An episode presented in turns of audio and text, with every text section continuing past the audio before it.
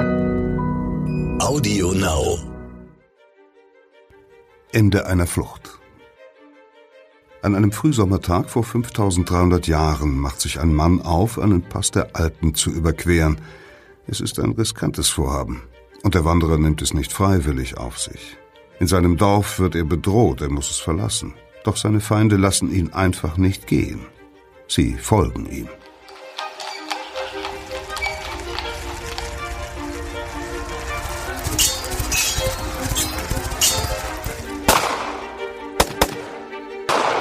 Verbrechende Vergangenheit. Ein Crime-Podcast von Geo Epoche.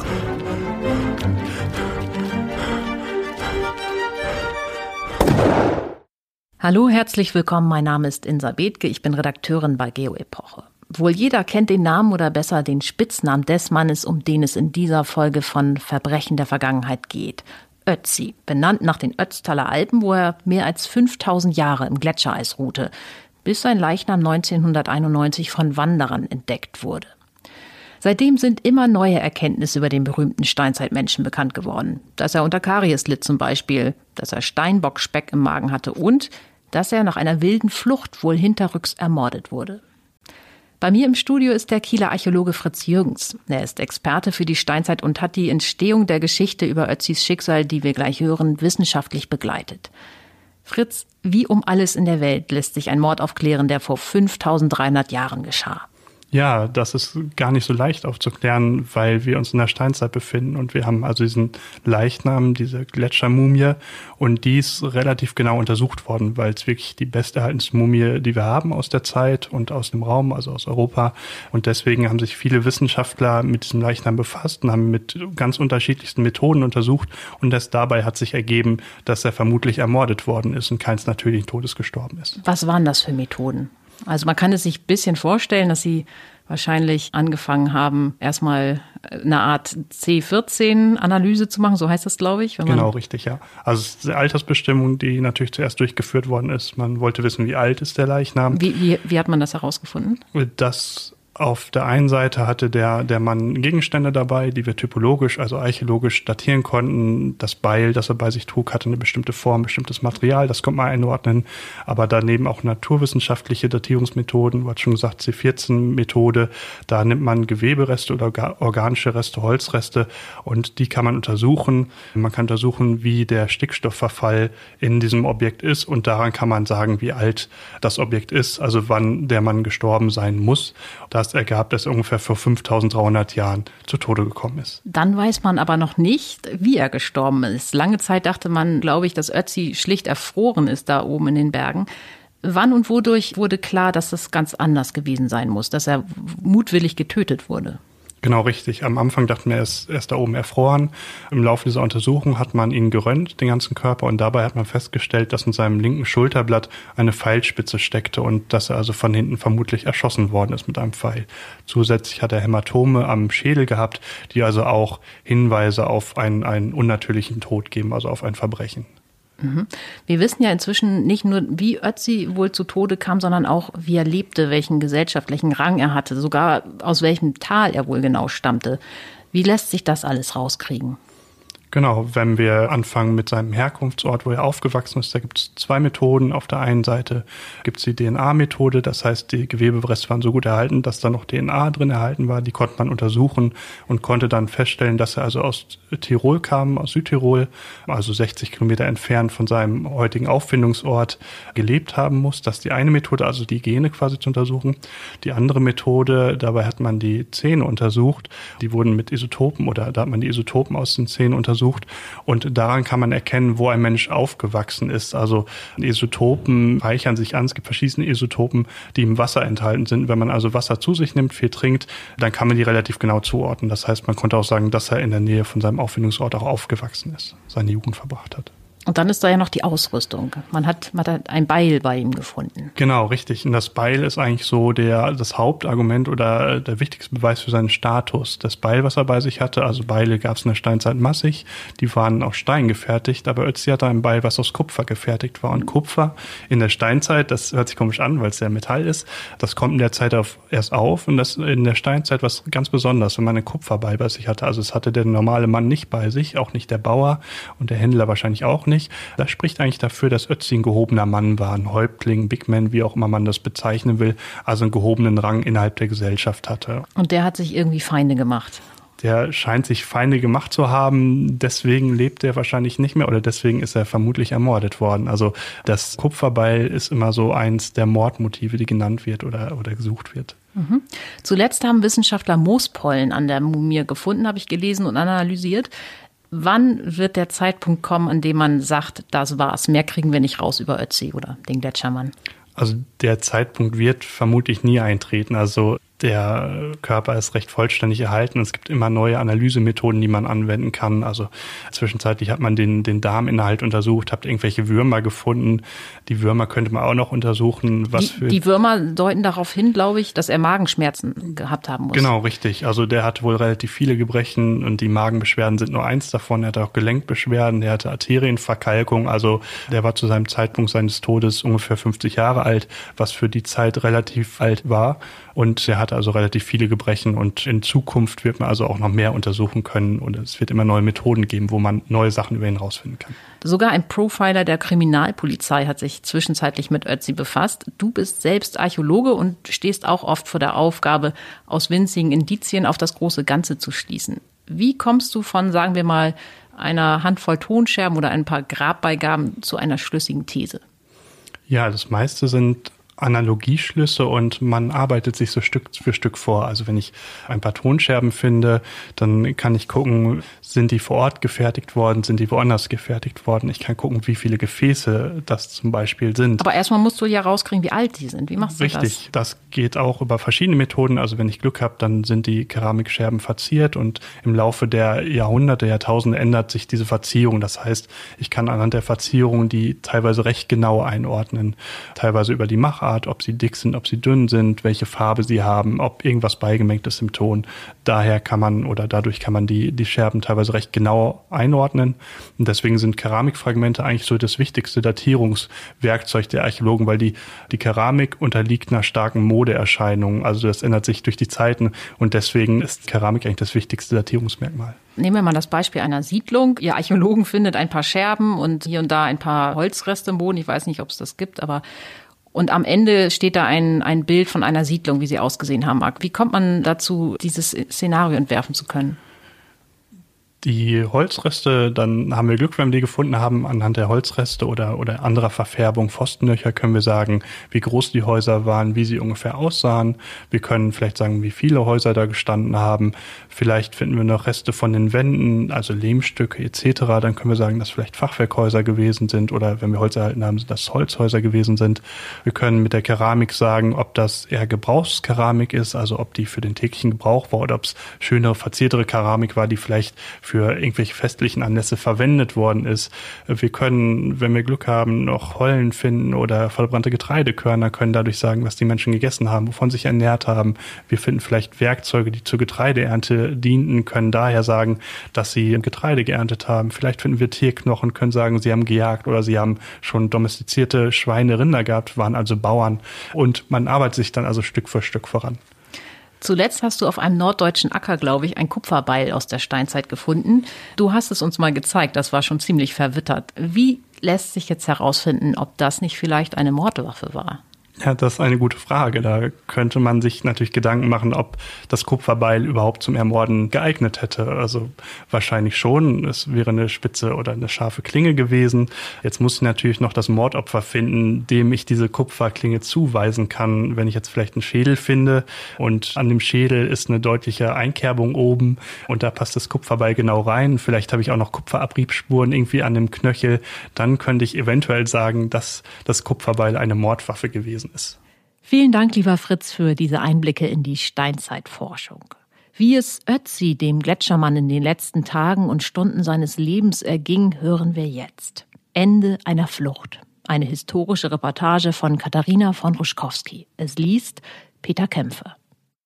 Das Felsplateau in 3200 Meter Höhe, knapp unterhalb der hochaufragenden Finalspitze in den Ötztaler Alpen, ist eigentlich kein Ort zum Verweilen.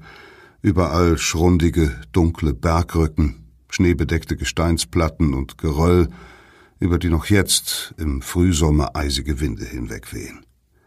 Zwischen den Steinen spärlicher Bewuchs aus Flechten und Moosen. Weiter oben sträubt sich die Welt ganz und gar gegen das Leben.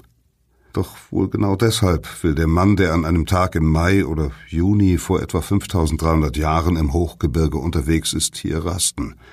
Niemand, so glaubt der Wanderer, den die Welt einmal den Gletschermann nennen wird, wird ihn wohl an diesem kargen, entlegenen Ort vermuten. Seit Tagen, vielleicht einer knappen Woche schon, ist er in den südlichen Alpen unterwegs. Tausende Höhenmeter hinauf und dann wieder hinab – nun lässt ihn der erneute rasche Aufstieg aus dem Schnalztal noch immer um Atem ringen. Das sonnengegerbte Gesicht mit den braunen Augen ist verzerrt vor Schmerz und Erschöpfung. Der Mann, ein erfahrener Wanderer, ist sehnig, kräftig, deutlich zeichnen sich die Muskelbündel an seinen Waden ab. Doch solch eine Tour hinterlässt auch an ihm ihre Spuren. Allein der letzte Anstieg vom Schnalztal hinauf führte 1800 Meter bergan. Zudem hat er wohl schon fast 50 Winter überlebt und damit ein sehr hohes Alter erreicht in diesen Zeiten.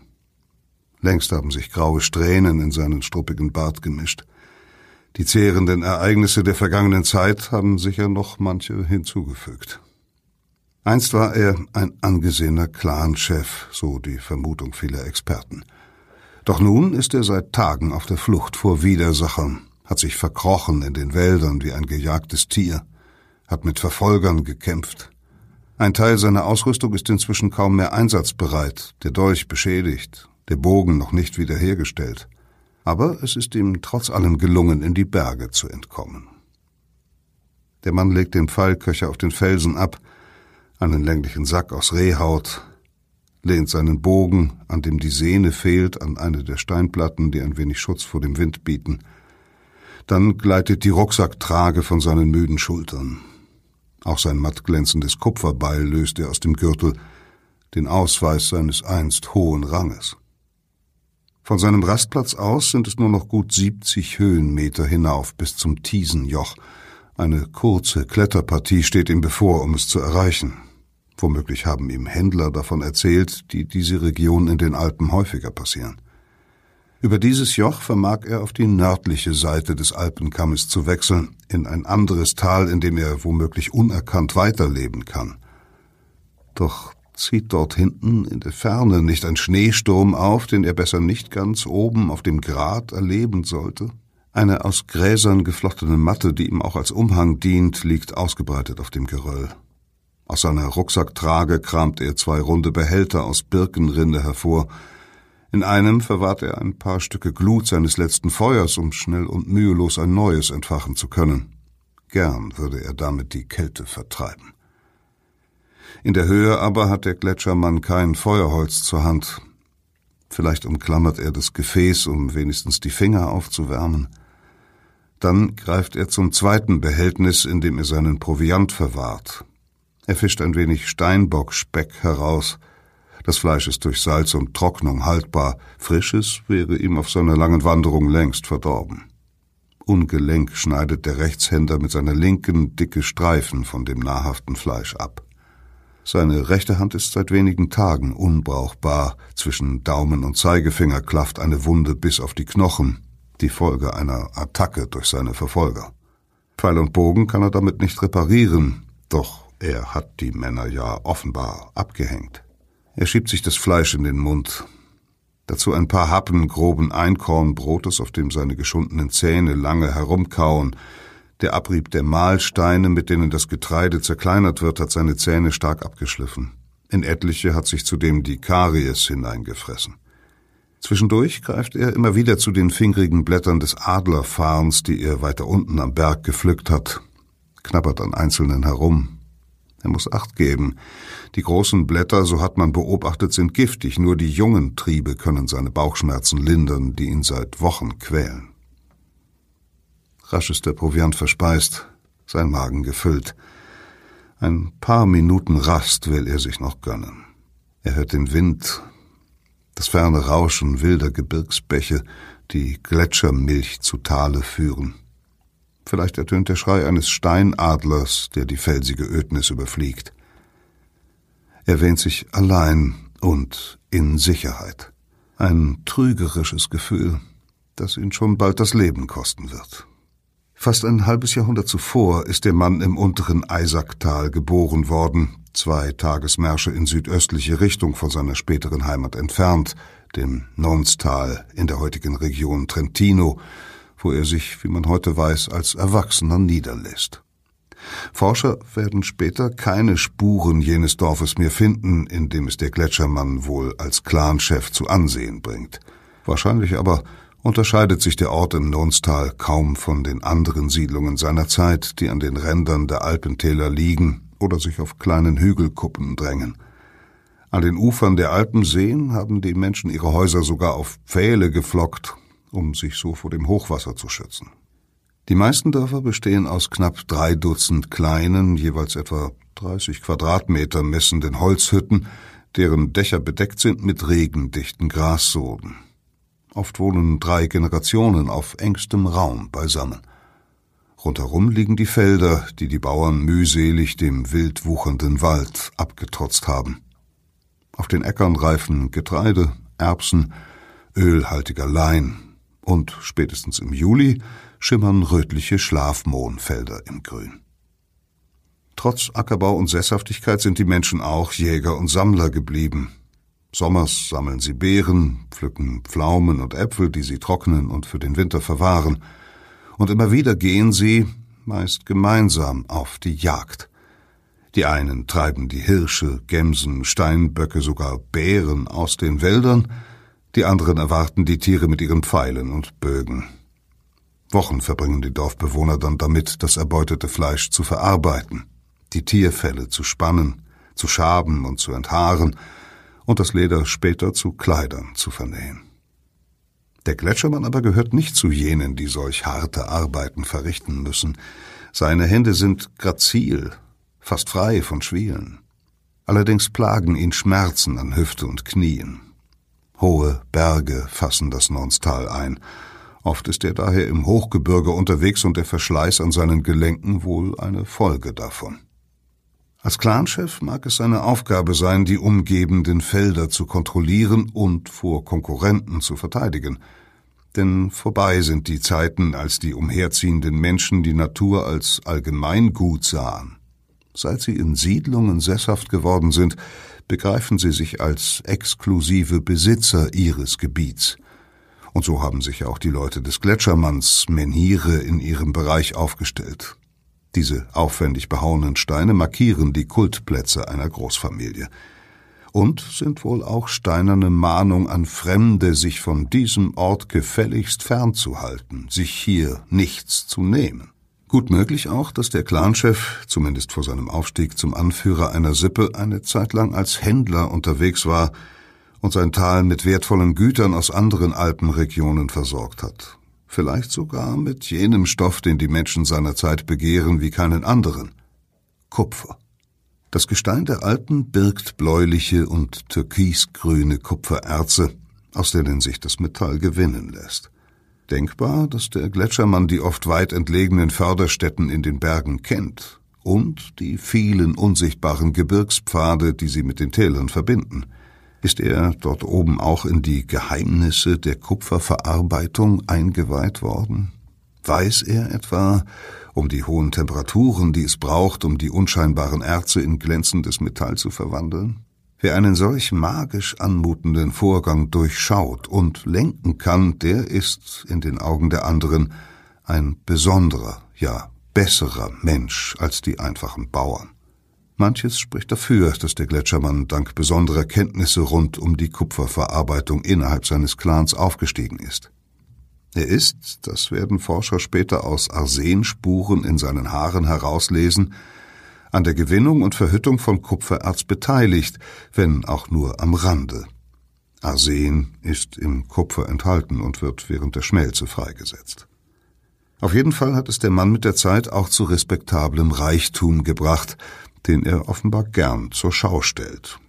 So streift er vor jeder seiner Wanderungen den knielangen Mantel über, der aufwendig aus den Streifen helleren Schaf- und dunkleren Gamsfells vernäht ist. Sein Käppi, das er mit einem Lederriemchen unter dem Kinn verschnürt, besteht aus dem tiefbraunen Fell eines Bären, eines besonders großen, wehrhaften Tieres. Und vorn, im breiten Gürtel, wippt sein wertvollster Besitz, ein Beil aus Kupfer. Kaum jemandem, dem er begegnet, wird so entgehen, dass es sich bei ihm um eine bedeutende Persönlichkeit handelt. Bloß Menschen wie er leben gefährlich. Wer über solche Dinge verfügt, der weckt die Begehrlichkeiten anderer. Ohnehin machen die Menschen in dieser Zeit von ihren Waffen immer häufiger Gebrauch. Mit Pfeil und Bogen tragen sie Kämpfe um Besitz und Einfluss aus, und manche kriegerischen Auseinandersetzungen enden in grausamen Massakern, wie Archäologen aus den Überresten etlicher jungsteinzeitlicher Dörfer herauslesen werden. Viele Siedlungen sind daher mittlerweile auf gut gesicherten Felskuppen errichtet oder liegen verschanzt hinter Palisaden. Und auch der Gletschermann hat offenbar bereits mehrmals sein Hab und Gut, seine Position, sein Leben in bitteren Kämpfen verteidigen müssen, denn er erleidet als Erwachsener Rippenbrüche, die zu seinem Glück gut verheilt sind. Seine Nase allerdings ist schief angewachsen, ein Schneidezahn ist vermutlich durch einen Schlag abgestorben und hat sich verfärbt. Doch vor allem die letzten Wochen haben ihn zugesetzt. Auf seinen Fingernägeln zeichnen sich quer verlaufende Rillen ab, aus denen Forscher später Anzeichen andauernder Anspannung ableiten werden. Was ist dem einstigen Anführer widerfahren? Was macht ihn zu einem Gejagten? Möglicherweise trachtet ein anderer Clan nach seinem Dorf. Haben die Fremden nun seine Siedlung besetzt, die Bewohner davongetrieben, viele gar getötet? Vielleicht stammen seine Widersacher aber auch aus der eigenen Sippe. Steht er Jüngeren im Wege, die aufsteigen wollen, haben sie ihm gedroht, ihn umzubringen. In jedem Fall macht sich der Gletschermann wohl Sorgen um sein Leben. Und so verlässt er an einem Tag im Frühsommer vor 5300 Jahren sein Dorf, in dem er nicht mehr sicher ist. Der Mann trägt bei seinem Aufbruch genug bei sich, um eine Zeit lang im Wald und in den Bergen überleben zu können. Rechts an der Hüfte steckt das Kupferbeil. Links, am Gürtel angeknotet, ein kleiner Dolch, stets griffbereit in einer aus Gras geflochtenen Scheide. Auf den langen breiten Gürtel, den er gleich zweifach um seinen Mantel geschlungen hat, ist ein Täschchen aufgesetzt, in dem seine Wertsachen stecken, darunter ein Steinbohrer, ein Kratzer, eine scharfe Klinge aus Feuerstein und eine Knochenahle, geschnitten aus den Fußknochen eines Tieres. Mit dem Spitzenwerkzeug sticht er die Löcher vor, wenn er seine Kleider flicken muss, etwa den Lendenschurz aus weichem Schafsleder oder die mit Fellbändern daran befestigten Beinlinge aus Ziegenfell oder den gestreiften knielangen Mantel, der ihn gegen Wind und Wetter schützt. Regnet es, legt er seine Grasmatte um die Schultern, so dass die darunterliegende Fellkleidung nicht durchnässt. Die Gürteltasche enthält überdies ein Stück Zunderschwamm, vermutlich in Urin getränkt, damit es sich beim Feuerschlagen besser entzündet. Doch weil das umständlich ist und schon bei feuchter Witterung oft misslingt, bewahrt er zudem ein Stück Glut auf, um sich die Arbeit zu erleichtern. Von seinem Dorf aus flieht der Gletschermann zunächst vermutlich in die umliegenden Wälder. Er geht zügig und doch vorsichtig, achtet wohl darauf, nicht an den dicken Baumwurzeln oder in den Löchern der Tierbauten hängen zu bleiben, denn schon ein verstauchter Fuß könnte nun den sicheren Tod bedeuten. Seine Schuhe, innen mit einer Lage Heu gepolstert, halten die Füße warm und geben Halt, obwohl die Sohlen aus glattem Rindsleder gefertigt sind. Über Kreuz aufgenähte Lederriemen verleihen ihnen Profil. Trotz der guten Ausrüstung schmerzt jeder Schritt. Selbst wenn der Wanderer anhält, sich gegen einen Baum stützt und kurz verschnauft, lässt die brennende Pein in Hüft- und Kniegelenken nicht nach. Und der Rücken. Immer wieder muss er seine mit Proviant gefüllte hölzerne Trage justieren, um die Wirbelsäule zu entlasten. Die Schmerzen sind mit den Jahren schlimmer geworden. Daher hat er irgendwann die Hilfe eines Heilkundigen gesucht, denn sein Körper ist voller dunkler Tätowierungen, die ihm wohl Linderung verschaffen sollten. Winzige Kreuze und kurze Striche, entstanden durch feine Schnitte mit einer scharfen Klinge. Zerstäubte Holzkohle, die der Tätowierer in die Wunden gerieben hat, machen die Zeichen halt und sichtbar. Einige der 61 Male finden sich auf seinen gepeinigten Gelenken an Hüfte und Knie, ein weiteres unterhalb seines rechten Rippenbogens. Gut möglich, dass die Tätowierungen quälende Krämpfe in der Bauchregion lösen sollten, denn später werden Mediziner Darmparasiten, Gallenblasensteine und den Magenkeim Helicobacter pylori in der Mumie nachweisen. Die meisten Körpermale des Gletschermannes befinden sich exakt auf oder in unmittelbarer Nähe von Akupunkturpunkten, wie man sie aus der traditionellen chinesischen Heilkunde kennt. Die Stimulation dieser Körperstellen regt, so die altchinesische Auffassung, bestimmte Heilungsprozesse an. Vielleicht auch hat ihm ein Heiler nahegelegt, stets etwas Birkenpurling bei sich zu haben, weil dieser bräunliche Baumpilz antibiotisch und blutstillend wirkt. Jedenfalls trägt der Wanderer zwei kugelig geschnittene und auf Lederriemen gefädelte Stücke davon während der Wanderung am linken Handgelenk. Sein Weg hat zunächst nur ein Ziel, fort von dort, wo man wohl nach seinem Leben trachtet. Er marschiert in Richtung Norden. Es ist ein beständiges Auf und Ab in den ersten Tagen seines Marsches, denkbar, dass er sich in dieser Zeit eine Schlehe in den Mund steckt, die er in einer seiner Gürteltaschen noch gefunden hat. Der herbsäuerliche Geschmack der blauen Früchte regt den Speichelfluss an und stillt wenigstens etwas seinen Durst, wenn ein Bach oder eine Quelle weit entfernt sind. Immer wieder durchquert er dichten Wald, der die tieferen Lagen bedeckt. Ausladendes Astwerk versperrt ihm dann den Blick in den Himmel. Um ihn herum sind Sträucher, umgestürzte Bäume, und doch bietet ihm dieses Dickicht kein sicheres Versteck, denn plötzlich schwirren Pfeile durch die Luft. Verfolger. Reflexartig greift er in seinen ledernen Köcher, zieht einen der feuersteinbewehrten Pfeile heraus, spannt damit die Sehne und schießt. Wieder und wieder versucht er die Angriffe eines oder mehrerer unsichtbarer Kämpfer zu parieren, dann ist sein Köcher fast leer. Er muss fliehen. Vielleicht kennt er einen Ort in der Nähe, an dem er sicherer ist. Eilig steckt er noch einen fremden Pfeil ein, der knapp neben ihm gelandet ist. Wer weiß, wann er sich neue Munition fertigen kann. Dann hastet er davon. Über Wurzeln und Sträucher hinweg. Bei der Hatz durchs dichte Unterholz, möglicherweise auch schon beim vorangegangenen Kampf, verliert er seinen Bogen. Er macht sich schon bald auf die Suche nach Ersatz, denn er braucht eine schussbereite Fernwaffe. Wie soll er sonst an Wild gelangen, wie sich einem Feind entgegenstellen?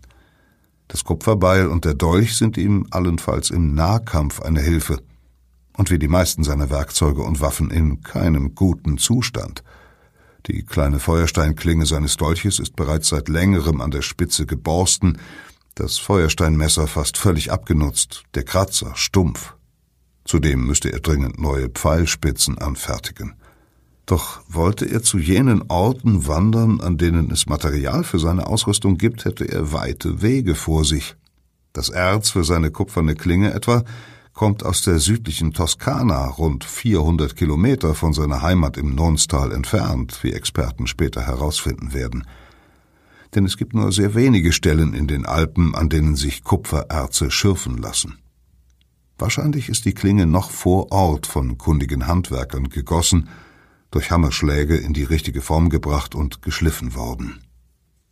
Die Schneide seines Flintdolches stammt aus einer Region vielleicht 80 Kilometer von seinem Dorf entfernt, und die steinernen Pfeilspitzen hat er sich unter anderem aus Minen im nördlichen Trentino beschafft. Mindestens ein Tagesmarsch ist es bis dorthin. Ob sich der geübte Wanderer einst selbst auf den Weg gemacht hat, um sich seine Waffen und Werkzeuge zu besorgen, das ist durchaus denkbar. Doch auch schon zu seiner Zeit überspannt ein weitreichendes, eng geknüpftes Handelsnetz den Alpenraum. Händler vertreiben begehrte Rohstoffe wie Kupfer oder Feuerstein, oft im Tausch gegen Getreide oder Salz, mit denen die Menschen ihre Vorräte haltbar machen. Vielleicht haben sie ihn mit Waren versorgt, nun aber muss er sich irgendwie selbst behelfen. Er ist zwar kein Spezialist für Steinbearbeitung, aber der Gletschermann ist geübt darin, kleinere Reparaturen an seiner Ausrüstung selbst auszuführen und seine Waffen auch immer wieder pfleglich nachzuarbeiten, damit er sie möglichst lange nutzen kann. Und so lässt er sich irgendwann nieder und versucht es noch einmal. Er zieht seinen Retoucheur aus der Gürteltasche, einen Holzstab mit einer eingelassenen Nadel aus Hirschgeweih, mit der er seine Waffen schärfen kann. Er drückt die Nadel fest auf die stumpfe Schneide seines Kratzers, bis kleine, muschelförmige Stücke des Feuersteins abspringen und eine scharfe Kante zurücklassen. Bald darauf, möglicherweise nach einer schlaflosen Nacht im Wald, gebettet auf seine Grasmatte, treibt es ihn weiter. Sucht er vielleicht nach einem geschmeidigen, stabilen Ast für einen neuen Bogen? Tatsächlich gelingt es ihm, den mehr als mannshohen, geraden Ast einer Eibe abzubrechen, der sich als Bogenstab eignet. Er beginnt ihn mit der Feuersteinklinge zurechtzuschnitzen. Bald fehlen nur noch der Griff und Kerben, um darin die Sehne zu befestigen. Eine hat er sogar noch im Köcher. Die an dem Bogen zu befestigen wäre eigentlich schnell erledigt. Doch dann steht wieder ein Angreifer vor ihm, und diesmal ist er ganz nah. Ob der Flüchtende ihn kennt, ist dies der Mann, der ihn vor einigen Tagen bereits attackiert hat? Hat er ihm nachgestellt, um nun im direkten Duell zuzuschlagen? Jedenfalls greift der andere sofort zum Dolch. Um den Hieb abzuwehren, streckt der Gletschermann seine rechte Hand nach vorn und spürt sofort einen beißenden Schmerz zwischen Daumen und Zeigefinger. Blut quillt aus dem tiefen Schnitt. Vielleicht gelingt dem Attackierten irgendwie noch ein Gegenschlag, der den Angreifer zu Fall bringt und ihm selbst die Zeit verschafft zu fliehen. Er ist nun bergauf unterwegs, bewegt sich eine ganze Weile nahe der Baumgrenze in 2500 Meter Höhe, wie Forscher aus Pollenresten in seinem Verdauungstrakt rekonstruieren. Hier oben hat sich der Wald längst gelichtet. Nur noch einzelne Nadelbäume recken sich empor, dazwischen spannt sich ein grüner Flickenteppich aus Moosen, Sträuchern und Gräsern. In der Ferne ragen die zackigen, eisverplombten Dreitausender der Ötztaler Alpen auf, darunter der Similaun und die Finai-Spitze, beide über 3500 Meter hoch. Der Gletschermann weiß gewiss, dass es dort in der Nähe einen Pass gibt, der sich in der schneearmen Jahreszeit überwinden lässt und nach Norden führt zu den fetten Almen des Ötztals.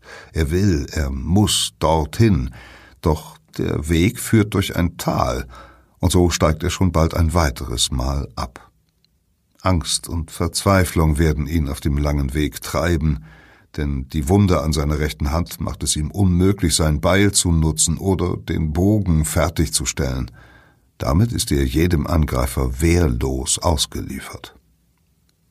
Er bleibt nicht lange unten im Tal, nimmt nur ein Mal zu sich, dann geht er weiter, wieder hinauf, in Richtung des Bergpasses. Gleich nach seinem Start hat er erneut steile Anstiege zu überwinden. Der Schweiß rinnt ihm über Stirn und Schläfen. Nach mindestens vier Stunden strammen Marsches hat er die Baumgrenze wieder erreicht und er muss noch höher hinauf. Je weiter er aufsteigt, desto karger wird der Bewuchs. Bald ist alles Grün verschwunden. Wohin sein Auge nun blickt, Steine. Große, kleine, kantige, flache, schwarze, graue.